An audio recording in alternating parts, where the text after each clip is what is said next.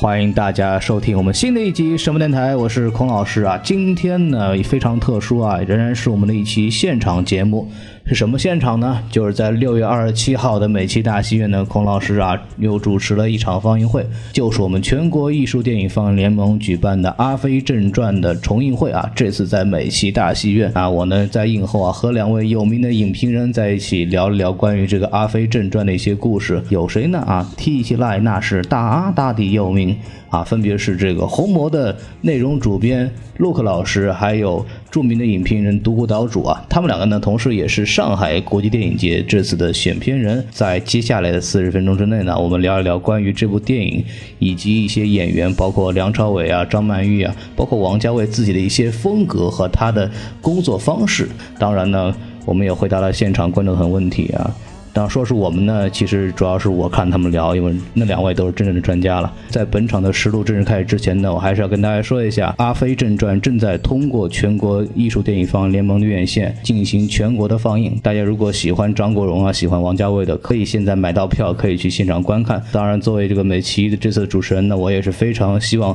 在下一次美琪的放映会能看到大家，因为美琪除了放电影之外呢，还会给大家提供非常精美的周边啊，比方说这个他们的定制。票根大家都可以提早到电影院排队都可以拿到，然后他们也会在现场售卖一些非常好用的周边。然后像这次的话，像这次的话，全银联还提供了全银联还提供了《阿飞正传》的一些纪念的胸针啊等等的。所以说，下一次大家看电影呢，一定要来到现场。然后我们就来播放今天的这次录音。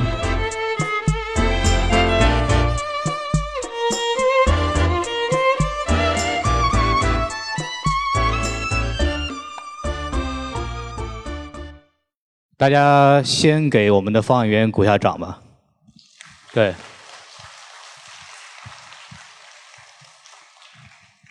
好，我们正式开始啊！还是非常感谢大家来到这个全国艺术电影放映联盟《阿飞正传》的美琪的专场。前两天刚刚上海电影节刚刚结束，过两天又看到这个剧院又满坑满坑满谷全是人，我感觉非常的欣慰啊！然后自我介绍一下，我是今天的主持人啊，我是喜马拉雅 FM。什么电台的主播孔维静，然后今天由我给大家主持。当然，今天光我一个人呢肯定是不行的。我们今天大概也知道，来了两个非常著名的影评人啊，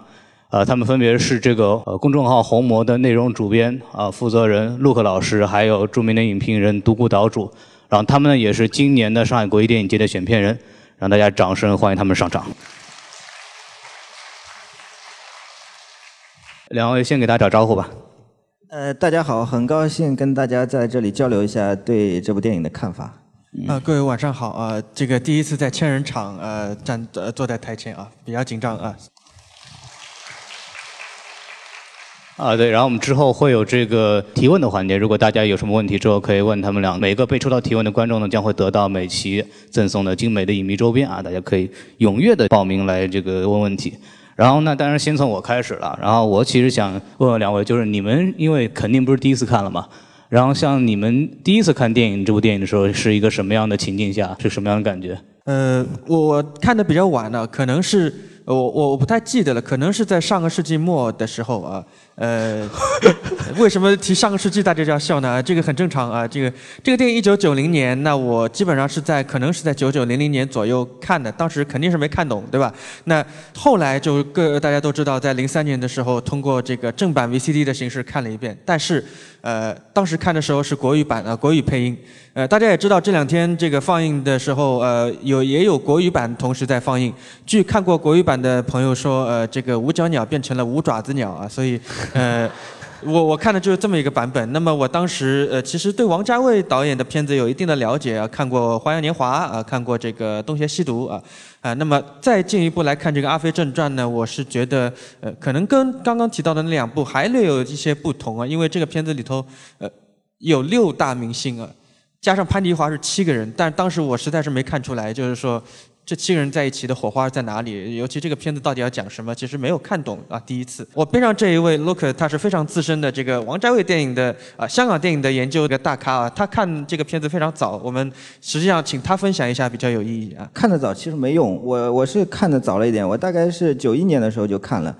但是当时因为年龄比较小，而且看的是录像带。所以基本上是没有看懂。但是我觉得香港电影的接受史是一个很漫长的、变动的、曲折的、非常复杂的一个过程。其实这个《阿飞正传》，大家对香港电影熟悉的话，应该会知道，这个电影当年在香港上映的时候也非常的糟糕，票房非常非常糟糕，四千万的成本，在香港上映的时候才一千万左右，呃，九百万、九百多万吧，应该说是惨败了。在那样的一个时代，这样的一部电影其实是一个纯艺术电影，应该说是风格非常强烈的。现代主义艺术电影吧，因为它当时是在圣诞节放的。还有一部电影是周星驰的《赌圣》，就是说，所以反差非常大，票房一塌糊涂。然后慢慢的、慢慢的，就是说，大家如果看多了艺术电影的话，才能够慢慢的接受这样一部电影。然后包括这次重新公映的话，也是在全国艺术电影联盟这样的一个院线上放映的，也是有针对性非常强吧，我觉得是这样的。呃，所以我觉得是一个接受式的一个过程，每个人都不太一样。对香港电影，对王家卫来说，嗯，像你们二位这次重新在大荧幕看一遍，有什么感受？呃，我在可能是一二年还是一三年还是一四年的，我忘记了具体啊，在上海电影节上放过一次胶片版的。呃，当年当时是好像是张国荣纪念主题的一个大师致敬的单元。呃，然后后来是去好像是去年的这个香港电影展呢也。也放过这个《阿飞正传》，当时我在这个呃长宁区的一个电影院里头，我看了十五分钟啊，因为有事儿我先走了。当然那个可能可能不是修复版啊，我不太清楚。但这一次的修复版，我是觉得呃它更加的呃。更加能够还原到，就是作为一个当年是胶片拍摄的这样一种呃亮度或者是感光度的这样一个情境当中，是我是觉得它并没有像有些电影一样修的呃上海话这擦玻璃性啊，就是说你一看像一个 二零一八年拍的电影一样，它还是比较呃忠实的还原了当年的呃这个灯光。当然当年具体是怎么样，我没有看过这个最原始的，当然我看过那个胶片版，好像是呃那么回事儿啊。那么。尤其呃让我很感动的呃，当然也可能是这个修复修的有一点问题，就是说呃这个片子的声轨，现在我们看到的这个呃版本，这个声轨当中的杂音啊，包括稀里哗啦的声音，呃基本上全都保留了。那么某种程度上也是还原了这个相对原始的一个一个记忆，就是说，嗯，陆老师九一年看过了，也说跟当年看什么什么区别？我最近几年有重看过几次，然后刚才又又重新看了一遍啊，我我觉得有一点我对我来说这次比较。明显，以前以前没有特别的体会到，就是说这次放的时候，外面那个海报上的那个宣传语，那个宣传语就是讲那个五角鸟，五角鸟。然后这次公映的时候，昨天香港《明报》报道了这件事情，就是《阿飞正传》在中国大陆重新放，然后他还问了一下王家卫，王家卫说五角鸟还在飞，就实际上五角鸟对这部电影来说是非常非常重要的一个意象。呃，我觉得实际上这个五角鸟啊，呃，我觉得是王家卫的一种怎么说呢？是一个想象性的一个投射吧。就是这部电影我这次看的时候，就是最后那个细节，我以前没有注意到。就张国荣最后他怎么死的？他到那个菲律宾对吧？他是要买一个假护照，什么假护照？那个美国的假护照。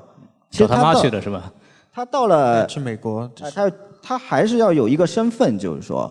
整个电影其实就是围绕这个展开的，是一个没有没有没有没有归属感的、没有家的这么一个身份未明的一个人。然后王家卫做了一个非常浪漫的、悲情的、诗意的这样的一一个意向性的一个投射吧。实际上就是一个香港身份的一个一个重磅的一个隐喻吧。呃，因为这个《阿飞正》呃，王家卫的电影在对西方观众呃，对西方影评人、对西方观众来说，最重要的电影肯定是《花样年华》，因为它代表了一种非常含蓄的、非常委婉的、非常迂回的一种东方式的美学表达。然后呢，香港本土的影评人，香港评论协会他们搞香港影史十大评选的时候，第一名呃就是这个《阿飞正传》，我觉得。甚至甚至可以这么说吧，我觉得，呃，在这部电影里面，呃，这个张国荣，呃，他演的这个旭仔，还有他的这个继母，还有他的生母，我觉得其实就是一个想象性的香港、英国跟中国大陆之间的一个曲折的、复杂的一个关系的一个投射。当然，不是一个数学代码式的对应。但是这种关系、这种情感的那种互动，我觉得这个对王家卫创作的时候产生了一个巨大的一个影响。这是他非常重要的一个工作方法啊、我大概先就讲这些。呃，我想补充一下关于这个旭仔的死，呃，其实当年有呃。比如说，在浸会大学放映，就最早的时候，呃，其实放映的版本，它的这个呃处理的方式跟现在看到的还有所不同啊。当然，我也是看来的，不一定是准确的。就是说，呃，现在我们看到的这个版本呢，旭仔是在火车上就躺在那儿，就等于是他就看着那个刘德华就结束了。那么当年那个版本据说是这样的，就是说，呃，拍一个呃张国荣走到了这个火车行驶中的火车口，然后下一个镜头这个火车口就空了，就说明他可能是对吧出去了，或者是怎么样消失了。现在的这个版本呢，我个人认为是一个呃五角鸟终于落地了，但是。在刚刚我讲到的这个版本当中，可能还有另外的一层意思。当然，那个版本可能流传不是很广，可能就放过一两次啊。今天广泛流传的是今天的呃我们看到的这个结局，就是啊。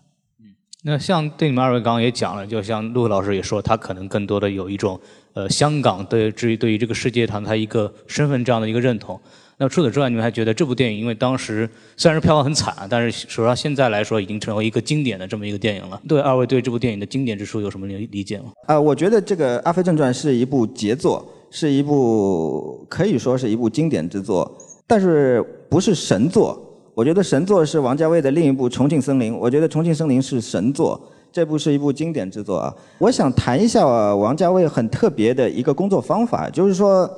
王家卫，大家知道，就是说对他有点了解的观众应该知道，他是没有没有剧本创作的。那么没有剧本创作，实际上是在香港当时来说是有一点、有一点、有一点普遍性的。就是说，我们以前传统的呃工业化的创作的方法是片场制以前嘛，就是有一个，比如说好莱坞先有一个小说，然后小说改成一个剧本，然后剧本再变成一个影像，大概是这么一个，大概是这么一个流程，就是说。它实际上是一个翻译的过程，就是说我们怎么把语言翻成影像，大概是这么一个过程。这个过程呢，因为它有美呃一一方面是美学的考虑，另一方面是一个经济成本的考虑。那墨镜王王家卫他拍摄的时候，他他不是这样子的，他是他是把大脑里面的意识直接翻成影像。他把语言这个中介的过程给给给给给省略掉了，这样的一种工作方法创造出来的影像跟语言翻译的影像实际上是不太一样的。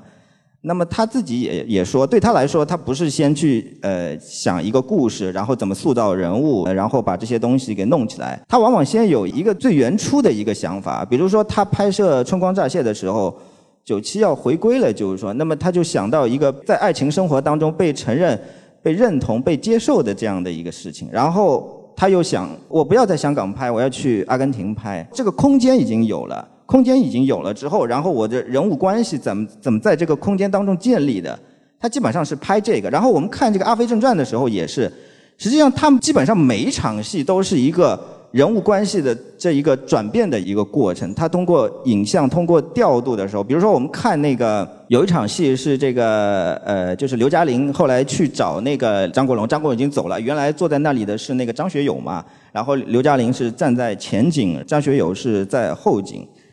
两个人对话的时候，那个焦点在不断的那个变化，其实也是一个人物关系的一个变化。包括有一场戏，我记得刘嘉玲跟那个张国荣两个人在吵嘛，吵的时候张国张国荣是在后景，然后刘嘉玲是在前景，然后中间隔了一个柱子。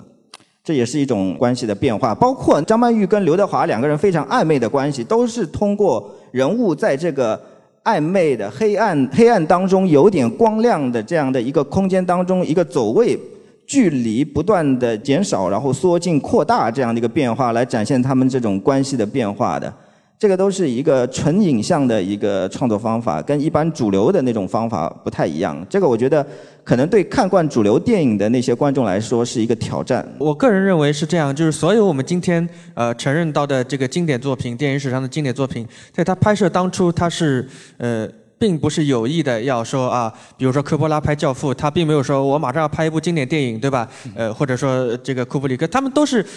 非常阴差阳错的，非常天时地利人和的产生了这样一个经典，包括这个时长啊，包括这个呃演员呢，包括它的这个整个的这个电影的放映史的一个存在。那么接下去呢，我想呃，我这里有一份也是呃别人整理过的这个八卦材料，我想呃展示一下，就是关于这个当年拍摄《阿飞正传》的一些细节，或者说它的这个成因的过程啊。这张海报。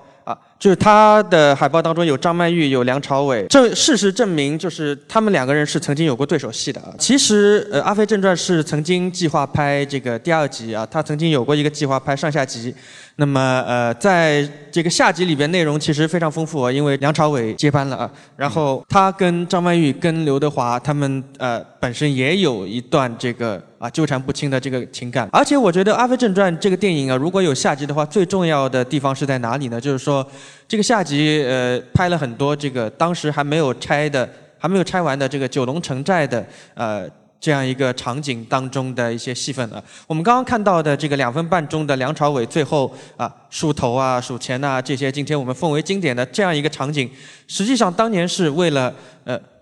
插进到这个下集，也就是说呃启动这个下集而进行的一个一个拍摄。那么今天只留下了两分半钟，其实这一段就是在九龙城寨的一个一个屋子里拍的。我们可以看到，就是说呃梁朝伟的这个所谓新阿飞啊，他这个穿的也很好。头发梳的啊很亮，但是我们看他的这个房子，他站不直不起腰的，对吧？这个房子很矮，然后呢，这个天花板上都发霉的，包括我们看到这个旭仔的家里阳台上，其实他这个墙老式的唐楼，这个墙壁都是发霉的。然后呢，他的镜子啊，我梁梁朝伟那个梳头，他对着镜子梳头，但这个镜子实际上看不清他自己的脸的，他只能象征性的就这么梳一梳，就是说生存环境极度恶劣，但是啊，这个人的精气神呢？是一脉相承的，那可能是因为这个票房的问题，或者因为其他种种原因啊，《阿飞正传》的下集看不到啊，目前只能看到一个预告片，当中有包括刘德华、包括梁朝伟的在九龙城寨当中走来走去的一些镜头啊，我们可以大致的来揣测一下，到底是个怎么样的事情。在《阿飞正传》只有第一集的情况下，走了二十八年，它成为了经典，它是由多种的因素来决定的啊。呃，但是肯定就是说，王家卫导演在拍这个电影的时候，他当中有意识的还是插入了一些他的质感所呃呈现的一些东西，比如说这个时钟的问题啊。我们今天看到的有一款海报当中，这六大明星坐在皇后餐厅的同一个空间里边啊，他们的头顶上是一个巨大的一个时钟。那么在这个电影当中，我们也看到了很多的时钟啊，比如说这个杂货店的时钟，包括他家里门口的一个一个时钟，还有这个呃张曼玉卖票的那个地方的啊。不断的呈现这样一个圆形的表现，这个时间不同的时间的这样一个物件，来提醒各位啊，这是一部关于时间的电影。那么在这个电影当中也出现了很多呃王家卫电影之后的一些金句啊，比如说我以后会不会再见到你，对吧？这样类似的这样一种语式啊，不断的在提醒，就是说我对未来是一个不可知的东西，过去也是不可知的，只有现在是可以把握住的啊。这个其实也跟刚刚 Luke 讲的，跟当年的1990年。这个时候的香港对此时此地的这样一个定位的认识是有很大的关系的。这个时间。他无法想到更长远啊，这也是香港几十年来得以发展的一个市民的性格，我觉得也是有很大的关系的。就是永远就比较靠这个现实，靠短期的东西的。刚刚聊到梁朝伟了嘛，最后几分钟出现的，其实因为之前六月二十二号的时候看到一个微博是王家卫发的，呃，梁朝伟呢正式跟泽东公司合同到期了，可能之后的经济合约暂时由刘嘉玲负责。所以说，其实梁朝伟和王家卫的这个合作也是从这部电影一九九零年开始的嘛，虽然是一九九二年签的泽东公司。然后我想请二位谈一谈梁朝伟和王家卫这么长时间合作来他的一些成长和变化。其实我也没有特别深的洞见啊，因为这个我自己个人跟他们全部毫无联系。只不过就这个现象，我来谈一谈啊，就是说，呃，当这个梁朝伟拍《阿飞正传》的时候，他。的荧幕形象是什么呢？我个人直感的形象就是一个是《悲情城市》啊，侯孝贤的《悲情城市》里边的这样一个呃，其实是个哑巴啊，他是纯靠这个肢体或者是呃表情来进行一个演出的。那么另外一个形象呃，是他从刚出道开始就呃有所保持的一个喜剧的形象，就是他当时演了他在无线电视的最后一部电视剧叫做《侠客行》啊，在在那个里头一个人演两个角色，那么也有幽默的那样一面的演出。那么对当时的梁朝伟来说，可能在《阿飞正传》当中的这个演出，对他后来的我们现在认为的最好、最高水平的啊一些荧幕形象是有很大的影响的。我们不断的看到，呃，《重庆森林》啊，《春光乍泄》这个《花样年华》，二零四六，每一次都是拿最佳男主角，对吧？约定俗成，我们觉得最好的梁朝伟就是应该是这样啊，那那个阴郁的眼神，哪怕是他演一个瞎子，对吧？他他演这个地下铁，他演那个东邪西毒。我们好像也能从他的这张脸当中读出非常复杂的意味。那我觉得一切应该都是从《阿飞正传》这样一个半成品的阿飞开始的。当然，《一代宗师》里面仍然是这样。他跟泽东的这样一个约满，是不是有一个新的开始呢？这个我们值得期待啊！但是一切预料我都不可能提供给大家，是这样的啊。还是讲一个工作方法吧，因为王家卫跟明星，他一直是跟明星合作，从第一部《旺角卡门》开始，到现在《一代宗师》都是跟明星合作的。他跟明星合作有一点很特殊，他他就是说，大家都知道他拍电影那个时候一个镜头拍。刚才我们那个刚刚开场的时候，看到张曼玉跟呃张国荣两个人呃依偎在一块的时候，那场戏拍了四十多条。他为什么要拍那么多条呢？他要让演员不要演戏，就是说把那个表演的东西全部去除掉。当时香港演员都有自己的一套方法，他要把这个东西去除掉。但是王家卫有意思的地方在哪里呢？他不要让非职业演员去不表演，他要让这些明星去不表演，这个时候出来的效果是不太一样的。那么他的拍戏的时候，我刚才也讲到，就是说他有了一个大概的一个想法，然后有了这么一个空间之后，然后他要确定明星谁来演。春光乍泄，他确定好了，就是梁朝伟跟这个张国荣来演。好，确定好了去演，然后我再从你们身上我去看一下。能不能挖掘出一些什么样的东西来，而不是倒过来有这样一个角色，然后我看你们这些演员能不能去演，我我心中设定好了这个角色，然后你们来靠近我，他不是他他是反过来的，你们明星是这样的，对不对？然后我来我来靠近你们，他他他差不多是这样的一种工作方法，然后出来的效果确实，呃确实不太一样。然后梁朝伟是跟他工作过最多的嘛。那我觉得有有有有一点可能比较重要，因为《墨镜王》大家都知道，他最近几年工作的重心就是拍《繁花》，跟我们上海有关的一部重磅电影。那么这部电影可能演员的选择方面应该是以大陆为主的，所以然后它的拍摄周期是非常非常的漫长。今年已经二零一八年了，他上一部电影《一代宗师》是二零一一年，七年过去了，可能可能再过七年，《繁花》也拍不出来。那么他不可能就是再继续跟梁朝伟维持这样的一种工作关系，我觉得，因为《繁花》对王家卫来说也是非常重要的。以前《东邪西毒》也改过，但改的不像样了，就是说。然后这次我觉得他应该这么一部重要的一部小说，他改的话，我觉得跟他以前的工作方式肯定不一样，这势必也影响到演员的选择吧。我觉得他跟梁朝伟关系的结束，可能因为是这个原因，工作重心的改变，由香港回到了这个母体，就是说，嗯，呃，刚刚讲到这个工作方式的问题，我还想提一句，就是说，呃，我们撇开今天的这个新闻不谈，我们讲当年的拍摄《阿飞正传》的时候，呃，有有一个花边了，就是说六大明星曾经是呃。齐聚一堂，在这个皇后餐厅里边，啊，一个一个呃去演戏，或者是试戏，或者是拍他们的戏份。据说是有那么一场，就是说那五个人先后都上去演了，演完以后，刘德华一直等了整整一天，没有他的戏，就他心甘情愿在那等着，就是说这是我的戏份，没戏我也在这等着，对吧？包括当年我们说这个周润发，其实为什么呃他能够。持续的高产，在当年啊，能够有有这么爆发力的这个表演，并不是说他天生就会演啊，他没有办法，他一年要演四到五部，每一部都是一百二十集，你说他能不会演吗？就是。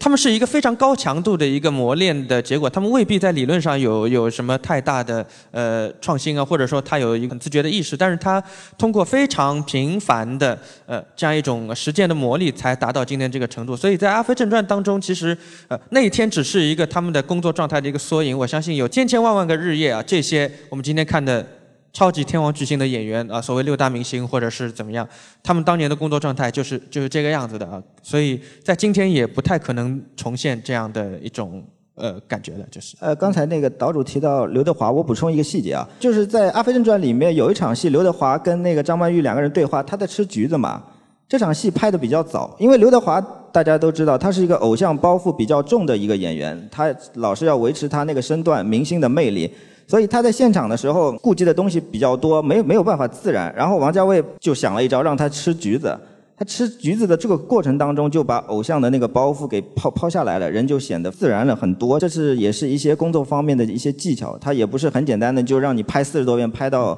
死为止。嗯。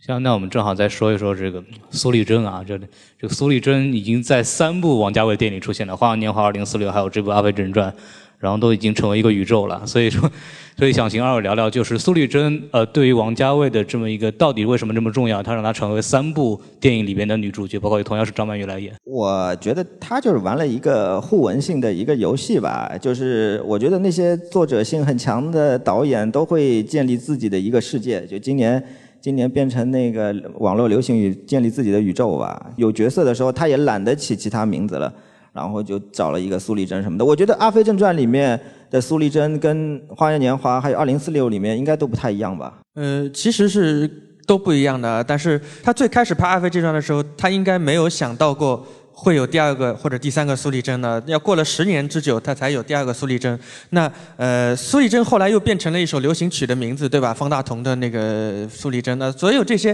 都是一个流行文化的一个一种游戏的一个玩法，就是啊，包括呃。我可能看错，我在看《二零四六》的时候，当中有一个镜头，在一个背景当中吐着烟丝，是一个张国荣的脸的轮廓。那你说这个是怎么拍的呢？我也搞不清楚。所以这这些都是呃非常非常暧昧不定的这样一个游戏。其实我认为并不存在这个苏丽珍宇宙，只存在王家卫宇宙啊，这个是存在的啊。嗯。那好，那我们把这个时间留给现在的观众吧。然后大家如果有问题的话，可以说啊，第一个举手是那边那个穿浅衣服的女士。呃，两位好，我也是比较喜欢王家卫的电影，也看了不少。然后每次感觉就是他这个电影好，但是就是，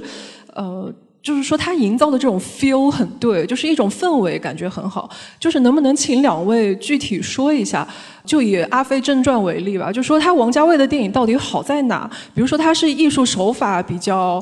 呃，比较好啊，还是比如说运镜啊，或者说布景啊，就是能不能请两位有一个切入点来说一下《阿飞正传》或者是王家卫的电影到底好在哪？谢谢。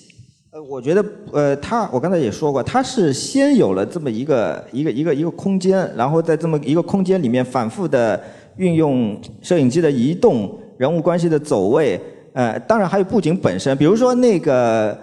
刚刚开始的时候，苏丽珍的那个。他工作的那个环境就南华会嘛，几何状的线条，非常明快的，就是说，那其实对这个人物塑造也产生作用，就是他是一个比较朴素的、比较低调的这么一个一个一个性格。然后我刚才也讲过，就是他的这种通过人物走位，呃，然后光影明暗的那种变化来产生一个人物关系。还有那种气氛，《阿飞正传》我觉得它这个光影比较接近于一九五零年代美国的那种黑色电影，它是在一个比较黑色跟绿色的这样的一个主色调下面，有一点那样的一些光出现，然后那个光投射在人的人的脸上会有一些反光啊，然后呢，这个有很多的那种水汽，又不断的那种下雨，然后还有那种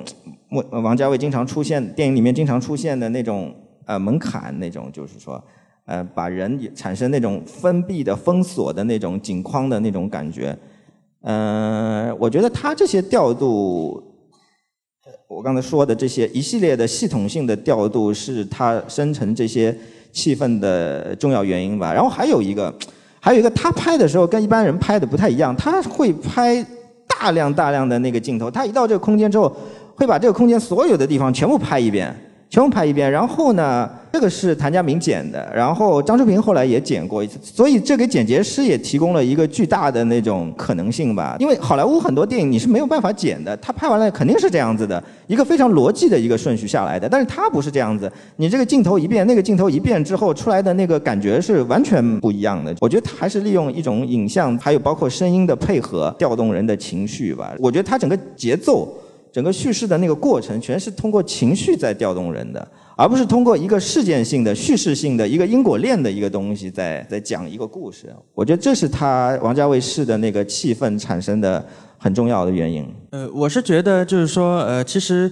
呃，对我们呃看惯了这个比较传统的这个按照这个时间顺序来组织的呃这个电影以后呢，再看王家卫的电影，我们就会非常呃鲜明的觉得他是一个呃纯靠直觉，也就是说。他自己的直觉以及带动观众的直觉啊，来感受这个情感，这样一种一种风格。那么，呃，有两个例子，在《阿飞正传》当中，我以这个为例，我是觉得，呃，他呈现这个人物的这个额头啊是非常明显，就这一点非常明显。包括这个，呃。张国荣呃到那个杂货铺里，或者说这个呃刘嘉玲啊跑到这个楼上去，我们发现就是说，在一个很幽暗的又下着雨的湿拉拉的这个天气当中，呃，突然有一道光，对吧，打在这个人的脸上，恰到好处的。表现出了他的眼睛啊，他的额头，他的整个的这个非常清晰的这样一个眉角，呃，我觉得这一点是非常呃重要的。我们看后来的这个《花样年华》，其实也也是这个样子的，就是。还有一个我印象特别深的就是这个片子为数不多的几场动作戏当中，啊，一般香港电影的动作戏拍法是非常啊简洁，速度特别快啊，然后这个比如说吴宇森那种，对吧？甚至用慢镜头啊，这个非常反复的细致的表现这个人怎么中的枪啊，这个血怎么飙啊。我们看这个后后。面这个张国荣跟刘德华那那场打戏，整个这个镜头像是没有焦点的，他就是呃非常呃有这个纪实感的这样一种拍法，而且人物都占据在人物其实并不在画面的中心啊，他是非常有这种街头的随拍的这样一种气质。然后我们看到就是说呃在这个电影当中的所有的明星当中，其实刘德华的作为偶像的魅力是非常重的啊，虽然呃已经请他们放下了这个姿态，但是我们看到刘德华走路的时候仍然是这样的，对吧？而且我甚至呃看到就是我从来没有。见过在一部电影当中，刘德华的一个固定镜头，他是在画面的左下方，小小的占了这么一块。这个演出跟他的明星魅力让位给了整体的这个画面的构图。这个是在别的导演的电影当中很少能看到的。可能我没有看全他的片子，我觉得这几点都是作为一九九零年的王家卫的一个一个特色。但后来就越来越呃细致，越来越细腻，越来越这个。唯美了，就是说，嗯，我再我再补充一点，就是那个意象也特别重要。这个电影里面就是那个东南亚的那个菲律宾的那个热带丛林，这个意象，我觉得对于产生整个气氛也是非常重要。就是这个这个热带丛林的意象。实际上是张国荣的这种白日梦嘛，然后跟跟他那种母亲深深母亲的那种想象都有都有关系，非常梦幻的一个诗意的一个意象。好，我们来下一个提问。想问一下两位老师，就是这部电影王家卫导演在里面用了很多背影的镜头，就是一开场啊，我记得最深的还有就是他找到生母，张国荣找到生母，然后面对就是背过去以后，两位老师觉得那个是面部表情表现人物性格更好，还是？就这种欲说含羞的那种背影表现得更好，你们认为那个王家卫导演是怎么想的？呃，我我我觉得这个要看具体的场呃场合，就是说，比如说他那个开场的时候，张曼玉跟张国荣两个人在床上的时候那场戏，那场戏就是非常正面的，脸部非常大的那种特写的，然后有一点光是比较幽暗的。然后你刚才说背影那个，他可能觉得背影更多的那种想象的那个空间吧，我觉得是分场合的，就是。呃，其实《阿飞正传》里的背影，它其实这个功能，我个人觉得跟正面呃差不多，就看它这个气氛到位不到位啊。比如说潘迪华的背影。他其实很快的就转成了一个回头的这样一个，呃，其实又变成正面了。这我觉得王家卫电影当中最吸引我的一个一场背影的戏是《东邪西毒》里边的张曼玉看着他的小孩儿，那个小孩儿的背影。因为在你看这个《阿飞正传》里边，他其实有背影的地方也有正面，通常是一个人对着另外一个人的正面啊。这个是两两个角色都在这个画面里边，而《东邪西毒》那个里头就真的是，呃，除了张曼玉的这个呃画外旁白以外，其实那个小孩儿的。背面是非常非常模糊的，他从来就没有聚焦过。然后这个角色其实，在那个片子当中也无关紧要，但是他呃就带出了这些角色当中的某些勾连。那我觉得这个就是适应东邪西毒的那样一个气氛的一个拍法，就是呃并不存在说拍背影更好或者说拍正面更好这样一个绝对的命题啊，它是呃按照不同的这个场景来看的，就是嗯好，下一个问题。因为我可能看了很多关于王家卫的电影，所以说，呃，有一些对于导演他本身的一个风格的一个可能说是理解吧。呃，因为早期来说，王家卫他的电影中，我们刚刚谈到了他的气氛、他的情绪。呃，我个人特别喜欢的《花样年华》，它的英文名字就叫做《A Mood of Love》。讲到后面讲到情绪的时候，我觉得其实王家卫在呃使用电影的配乐的时候，有很多人可能会去称他为 MV 导演，因为他的电影的配乐实在是太棒了。呃，有一些我觉得是我可能说，呃，听的很多的是关于一些爵士的配乐，而且他用的爵士其实还有点非主流，呃，经常会去用到一些古巴啊或者南美的一些讲西语的国度的一些配乐。所以你的问题是？但我的问题是，呃，感觉他早期的风格都有一些这种音乐上的缠绵，而在慢慢的可能近几年以来，从一代宗师开始，是否是开始有他的一个个人的转？型之路了。呃，可能从风格上来说，是不是他在进行一种自我的转变，或者怎么样的？对，能能否从中看出来？就我我们都快忘了，知道吗？我我只能我我只能稍微回答一下，因为对对对因为我我并不觉得好像有明显的转变，因为呃王家卫他不是作曲家啊、那么呃也有很多，比如说我们刚刚看这个《阿飞正传》啊，因为这次修复了之后，我仔细的听了这个其中的音轨，里边有一场是好像是张曼玉跟。呃，刘嘉玲的那个对话当中有有小小的一点声音，是一首这个可能是五六十年代的这个粤语流行曲的一个小调的一个东西。那我听得非常耳熟，后来我想起来了，《一代宗师》里也有这一首，但是呢，它不在《一代宗师》的，好像是不在《一代宗师》的第二个版本里边，因为它很复杂，就是说有很多出现在这个二零一二年呃二零一一年那个版本里边的曲子，到了后来的这个三 D 版那个。重新又剪了一回，又又消失了，所以，呃，我我不认为这个王家卫作品当中的音乐，它是在改进，它其实还是一个很质感的东西。比如说，呃，我最早接触他的电影音乐是这个《花样年华》的音乐啊，那张原声带我非常喜欢。那么它当中用了很多的这个传统戏曲的这个东西啊，比如说谭鑫培的录音，我们知道谭鑫培只留下了七段还是八段这个录音，用了其中一段《四郎探母》啊，那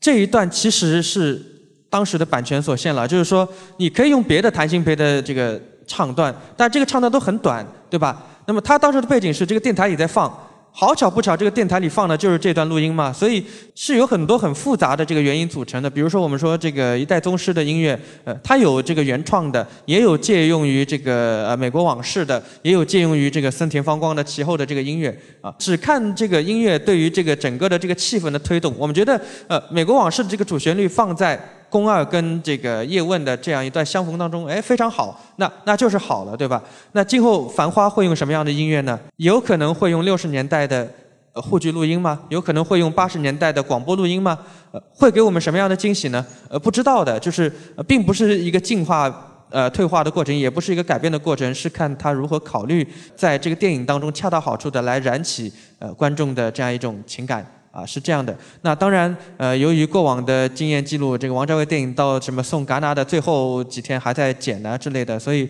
更加很难说了。就是，嗯，那我们最后一个问，最后一个问，你要刚刚一直在举手的那个大姐，我看你都把手举脑袋上，快长上去了。那个有一个问题想问很久，就是我看那个《重庆森林》的时候，我一直觉得它第一个故事和第二个故事没有任何的关联，然后就导致我看完了之后，基本上，呃。不怎么提就忘了第一个故事，所以我我可能问的比较跑题。就是我的意思就是说，为什么要把这两个故事放在一起？我承认第二个故事特别好，但是我不懂第一个故事是为什么。我觉得王家卫的电影它不是一个建构一个意义性的世界，就是说它不是告诉你，我跟你一样，我也非常喜欢第二段。我觉得这是一个这是一部非常理想主义的一个电影，但实际上它这个电影，我觉得两段人物关系其实有点有点有点对仗的，就是说，呃，金城武。林青霞，林青霞。是他酒吧里遇到的一个杀手，然后然后他还有一个前女友，因为喜欢那个什么什么，哎对，三三浦友和，然后什么，然后第二个也是梁朝伟，他有一个前前呃空姐把他抛弃了，有个前女友，然后他后来又遇到了这个阿飞，我觉得就是三个一组关系，三个一组关系，这是一个一个一个一个其实一个一个对仗的嘛。一个对仗的，然后我觉得从意义层面去考量的话，没有太大的意思，它还是一个情绪性的一个一个表达吧，我觉得是。那我们今天的放映就到此结束吧，然后非常感谢大家到来，然后也非常感谢两位老师能够来加入我们。然后美琪大戏院呢，作为全国艺术电影放映联盟，也会给大家带来更多的电影放映机会。然后也请大家来喜马拉雅关注我们什么电台。本期的映后交流录音将会在我们的专辑上面独家的放出。然后那凭阿飞这张门票可以九折买这个舞台印象系列剧目啊，然后每人限购两张，大家可以去了解一下。然后我们就到此结束，谢谢大家到来，拜拜。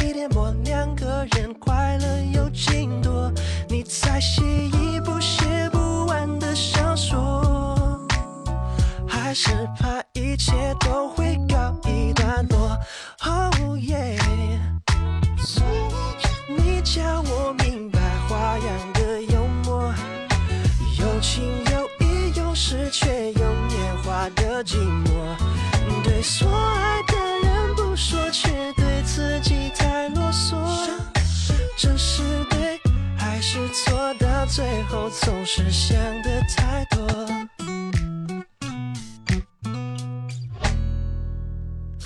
如果没有如果，错过才是错过，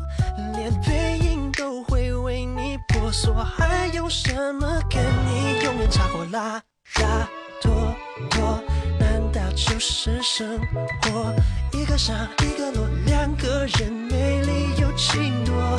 你才怕一的爬不完的斜坡。还是想一切不如从头来过。Oh yeah 你教我明白花样的幽默，有情有义，有时却有年华的寂寞。对所爱的人不说，却对自己太啰嗦。这是对还是错？到最后总是想的太多。两个人能够开花就应该结果，能把握也就不该摔破。哦哦哦哦一辈子最怕